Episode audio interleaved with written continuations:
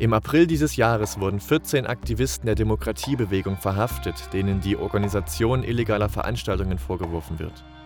Diese Aktion wurde von der Bewegung als Einschüchterungsversuch der Regierung gesehen.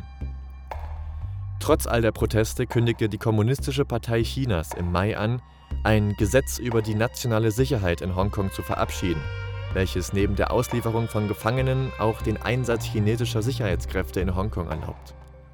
Dieses Gesetz wurde am 30. Juni 2020 verabschiedet. Bereits am Folgetag wurden erste Festnahmen unter dem neuen Sicherheitsgesetz für das Mitführen einer Flagge der Demokratiebewegung sowie das Tragen eines T-Shirts mit der Aufschrift Free Hong Kong ausgeführt. Mitte Juli nahmen mehr als 600.000 Hongkonger an Vorwahlen für die Kandidaten der prodemokratischen Opposition teil, welche in den Legislativrat einziehen sollten. Nachdem der Leiter des chinesischen Verbindungsbüros in Hongkong die Wahlen jedoch als einen möglichen Verstoß gegen das Sicherheitsgesetz anprangerte, wurden am 30. Juli einige der Top-Kandidaten der Vorwahlen von der Wahl in den Legislativrat ausgeschlossen, da sie laut Aussage der Stadtregierung das Hongkonger Grundgesetz nicht unterstützten. Am 12. November trat die prodemokratische Oppositionsfraktion im Parlament geschlossen zurück, nachdem vier prodemokratische Abgeordnete welche die Hongkonger Behörden als Bedrohung der nationalen Sicherheit darstellten, aus dem Parlament ausgeschlossen worden waren.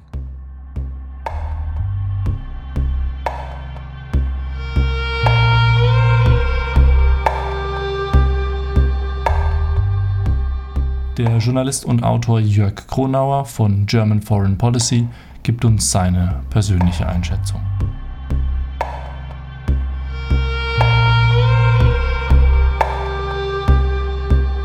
Proteste in Hongkong werden von westlichen Ländern oft wohlwollend betrachtet und irgendwie ideell unterstützt, da man vor Ort ja für Demokratie auf die Straße zu gehen scheint. Inwiefern profitiert denn der Westen von sogenannten Pro-Demokratie-Protesten in der Sonderverwaltungszone?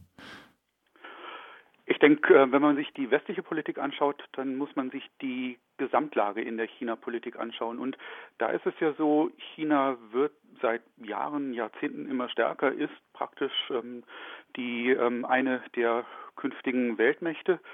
Und ähm, insofern befinden sich die westlichen Staaten gerade in einem Machtkampf gegen China. Sie versuchen den Aufstieg Chinas zumindest zu bremsen, wenn nicht gar aufzuhalten. Und ähm, insofern ist es so, dass machtpolitisch gesprochen alles, was in China Unruhe schafft, erstmal für die westlichen Mächte günstig ist. Daran liegt es, äh, dass so völlig unterschiedliche Kräfte im äh, Westen unterstützt werden, wie, ähm, sagen wir mal, ähm, die Kräfte um den Dalai Lama im, im, tibetischen Exil, die aber nach Tibet hineinwirken, oder ähm, eben auch äh, manche uigurischen Strukturen, die ähm, von, von ihrem gesellschaftlichen Gehalt gesehen was völlig anderes sind als die Demokratiebewegung in Hongkong. Ja, und eben auch diese Bewegung in Hongkong. Das ist ähm, eben auch eine Bewegung, die unterstützt wird. Ähm, das ist für den Westen aus machtpolitischen Gründen nützlich, weil es in China Unruhe schafft und ähm, weil es äh, eben dann auch westliche Einflusshebel im chinesischen, äh, auf dem chinesischen Territorium bietet. Ich habe ein Interview mit einer Journalistin aus Hongkong geführt und sie hat davon gesprochen, dass in der Protestbewegung sehr viel wohlwollender und auch Beifall und auch irgendwie Hoffnung in Donald Trump gelegt wurde. Donald Trump so als US-Präsident, da hat man wirklich gesehen, weil er, er ist einfach so ein äh, so von Persönlichkeit her ist er eher so direkt und er macht, was er tut. Und es gibt halt ein bisschen Sorgen, dass wenn Joe Biden halt Präsident wird, dann er ist dann eher so wie ein typisch Politiker, sagen wir dann, dass man halt, dass man halt alles sehr, sehr äh, diplomatisch halt umgeht. Und deshalb hofft man da eher also auf so ganz direkte Sanktionen. Und gleichzeitig gibt es auch Bewegungen, die innerhalb der Protestbewegung, sowas wie Hongkong Indigenous, die Partei oder andere, naja, eher tendenziell rechte, imperialistisch agierende äh, Strömungen, ähm, wie die agieren. Wo sieht man denn diese imperialistische rechten Tendenzen in dieser Bewegung? Das ähm, lässt sich äußerlich an verschiedenen Punkten festmachen, unter anderem dadurch, dass in dieser Bewegung immer stärker geworden ist, ähm, wie soll man es nennen? Soll man es Rassismus nennen? Also äh, tatsächlich Angriffe auf Chinesen und Chinesinnen, die vom Festland kamen, die man dadurch erkannt hat, äh, dass sie Mandarin gesprochen haben und eben nicht äh, Kantonesisch, also die ähm, Hongkonger Variante des, ähm, äh, also die Hongkonger Sprache, sagen wir es so. Ja, ähm, das ist so eine äh, äußerliche Erscheinungsform dessen gewesen. Ähm, man konnte gleichzeitig auch sehen, dass nicht nur die Sympathien für Trump wirklich stark geworden sind in dieser Protestbewegung in Hongkong. Es ist so, dass Umfragen heute zeigen, dass äh, vor den Wahlen sich mehr Hongkonger für Trump ausgesprochen haben als für Biden. Das ist also wirklich, glaube ich, ziemlich einzigartig in, in, in der Region. Ähm, ja, und wenn man sich es mal genauer anschaut, dann stellt man fest, dass in Hongkong eigentlich seit Jahren schon eine Bewegung erstarkt, die ähm, mehr oder weniger in sich vom chinesischen Hauptgebiet abzugrenzen sucht, indem sie auf eine spezifische Hongkonger Identität setzt.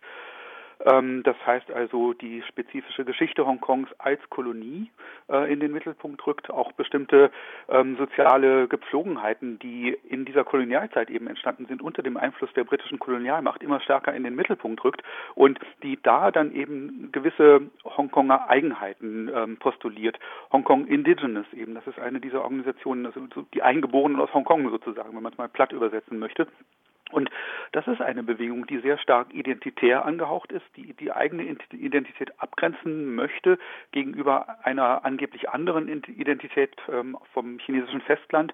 Und äh, diese identitäre Politik, die letztlich dann auch dazu übergeht, wirklich äh, andere Identitäten abzulehnen, sie ähm, aus Hongkong raushaben zu wollen und die dann tatsächlich auch zu gewalttätigen Übergriffen auf Festlandchinesinnen und Chinesinnen geführt hat, das ist eine tendenziell rechte Strömung. Und wohin führt der Weg für Menschen in Hongkong, die, obwohl sie nicht der chinesisch-autoritären Strömung, aber auch nicht der amerikanisch-imperialistischen angehören, irgendwie ohne Rassismus auf die Straße gehen wollen? Wohin führt die der Weg oder wohin müssen die ihren Protest tragen? Das ist sehr schwierig. Ähm, das ist ein sehr schwieriger, ähm, ein sehr schwieriger Weg. Ähm, denn ähm, es, es, gibt ähm, auch eine linke Strömung innerhalb dieser Protestbewegung, das ist völlig klar. Die ist allerdings meiner Beobachtung nach, meiner Einschätzung nach eher geschwächt worden durch die ähm, im, im, Verlauf der Proteste. Sie ist übrigens geschwächt worden auch gerade dadurch, dass eben die westlichen Mächte versucht haben, so stark hineinzuwirken in diese Protestbewegung und sie zu befeuern. Denn ähm, diese Strömung, die ähm, linke oder linksliberale Strömung innerhalb dieser Protestbewegung ist eine, die sich nun nicht gemein machen möchte mit den imperialen Interessen der westlichen Mächte. Und äh, dadurch, dass die westlichen Mächte so stark reinoperiert haben, wird genau dieses Bemühen, eine eigene Linie zu finden, wirklich auch noch erschwert. Es gibt Bezugspunkte zu Strukturen ähm, im also in, in ganz China, die sich eher so auf der Ebene ähm, von, sagen wir mal, Arbeiterbewegung oder sowas, also äh, oder Arbeiterprotesten in, in China abspielen. Ähm, das ist sicherlich eine Linie, die einige zumindest in dieser Protestbewegung in Hongkong versuchen herzustellen, also da Bindungen herzustellen und ähm, das könnte dann, das ist jetzt mal spekulativ gesprochen, aber möglicherweise könnte das eher zu einer ähm, gesamtchinesischen Kritik an der gegenwärtigen Politik der chinesischen Regierung führen. Es ist aber tatsächlich was anderes als das, was von hier aus aus den westlichen Staaten immer instrumentalisiert wird. Und ähm, ich möchte es nochmal sagen, also meiner Auffassung nach schadet die Instrumentalisierung dieser Proteste durch die westlichen Staaten gerade den progressiven Kräften in Hongkong die Online-Proteste, die es ja jetzt seit neuestem gibt, weil die Menschen nicht mehr so gerne, beziehungsweise, naja, auch einfach Gefahren sehen, indem sie auf die Straße gehen.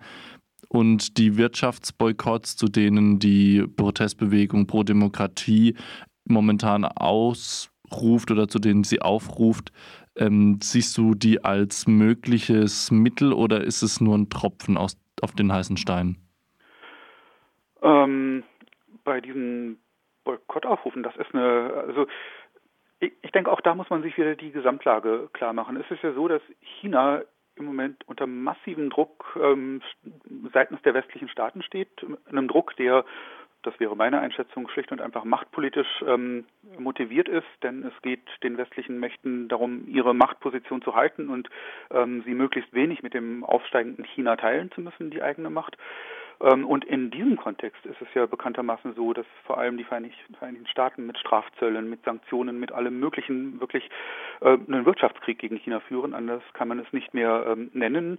Gleichzeitig ist es so, dass die Manöver der westlichen Staaten, vor allem der USA, aber nicht nur, im südchinesischen Meer ähm, intensiviert werden. Und das ist eine Situation, ich glaube, das müssen wir uns erstmal klar machen. Dass, wenn wir uns vorstellen, was in Deutschland los wäre, wenn, sagen wir mal, das ist ja nicht der Fall, ne? aber wenn, sagen wir mal, China einen Wirtschaftskrieg gegen Deutschland führen würde, mit äh, Strafzöllen gegen deutsche ähm, Ausfuhren, mit dem Versuch, äh, Unternehmen, um eine Parallele zu Huawei zu finden, ähm, äh, äh, Unternehmen wie, äh, sagen wir mal, Siemens und die Deutsche Telekom in den Ruin zu treiben, wenn äh, chinesische Kriegsschiffe in der Ostsee Manöver durchführen würden, mit dem Argument, dass dort die Seewege halt international befahrbar gehalten werden müssten. Und wenn in in so einer Situation dann eine deutsche ähm, Oppositionsbewegung ähm, zu Boykotten gegen Deutschland, also zu einer äh, aufrufen würde, ne? was wäre denn da der, der, hier los ähm, in, in, in diesem Land? Und ähm, genauso ist es, wie, wenn jetzt ähm, Teile der Protestbewegung in Hongkong dazu aufrufen, ähm, praktisch Boykotte gegen China auch noch zu verstärken. Das bedeutet ja nichts anderes als den US-Wirtschaftskrieg äh, gegen die Volksrepublik China zu verschärfen. Das ist nun etwas, was nun wirklich ein recht ähm, krasses Mittel ist und was sicherlich dann auch wieder so bedauerlich das ist, aber das wird sicherlich die Repression in ähm, Hongkong eher noch weiter verschärfen. Es ist ja genau dieser Punkt, der verboten ist oder einer der Punkte, die verboten sind nach dem neuen Sicherheitsgesetz, ähm, nämlich eben mit ausländischen Mächten zu kooperieren bei dem Versuch, die staatliche Unversehrtheit der Volksrepublik China zu unterhöhlen. Das heißt also, ich halte das für eine hochgefährliche und meiner persönlichen Auffassung nach wirklich auch falsche Sache, in, in, in diesen Wirtschaftskrieg da, diesen Wirtschaftskrieg noch weiter zu befeuern. Vielleicht noch ähm, eine Anmerkung zu unserer Sichtweise hier. Es wird ja immer wieder vergessen, dass Hongkong bis 1997 eine Kolonie war.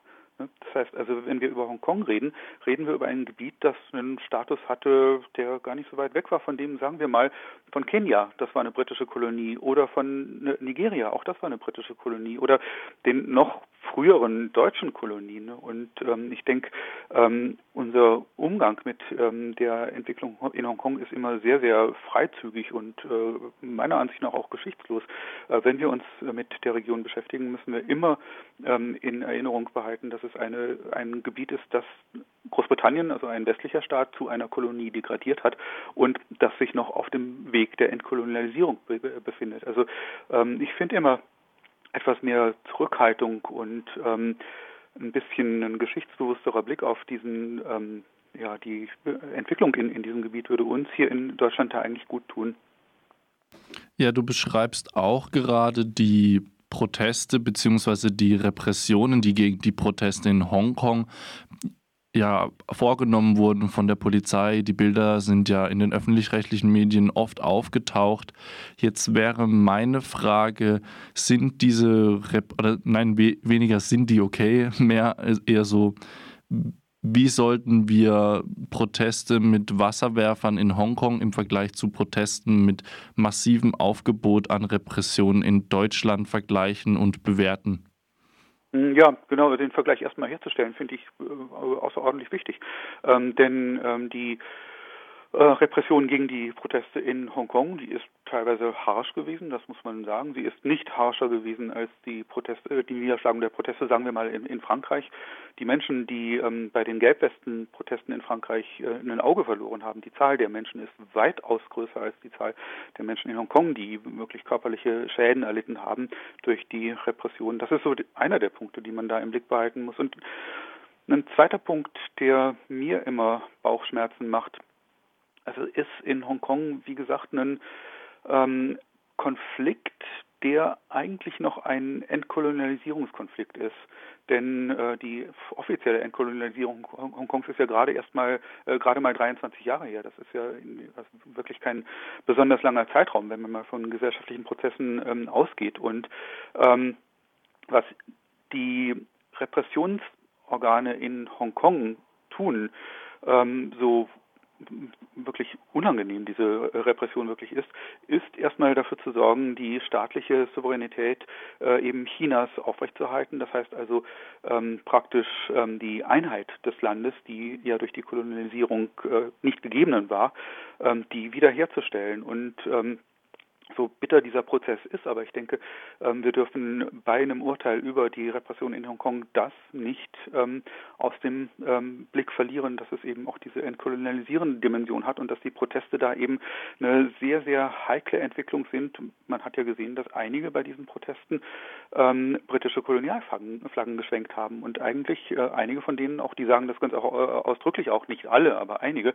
ähm, sie würden eigentlich gerne wieder in ein äh, britisches Commonwealth hinein und aus der Volksrepublik China raus. Ne? Und ähm, das, denke ich, sind Entwicklungen, die wir da im Blick haben müssen, zumal eben das Ganze ein Ergebnis des europäischen Kolonialismus ist, ne? also unserer Gewaltgeschichte hier.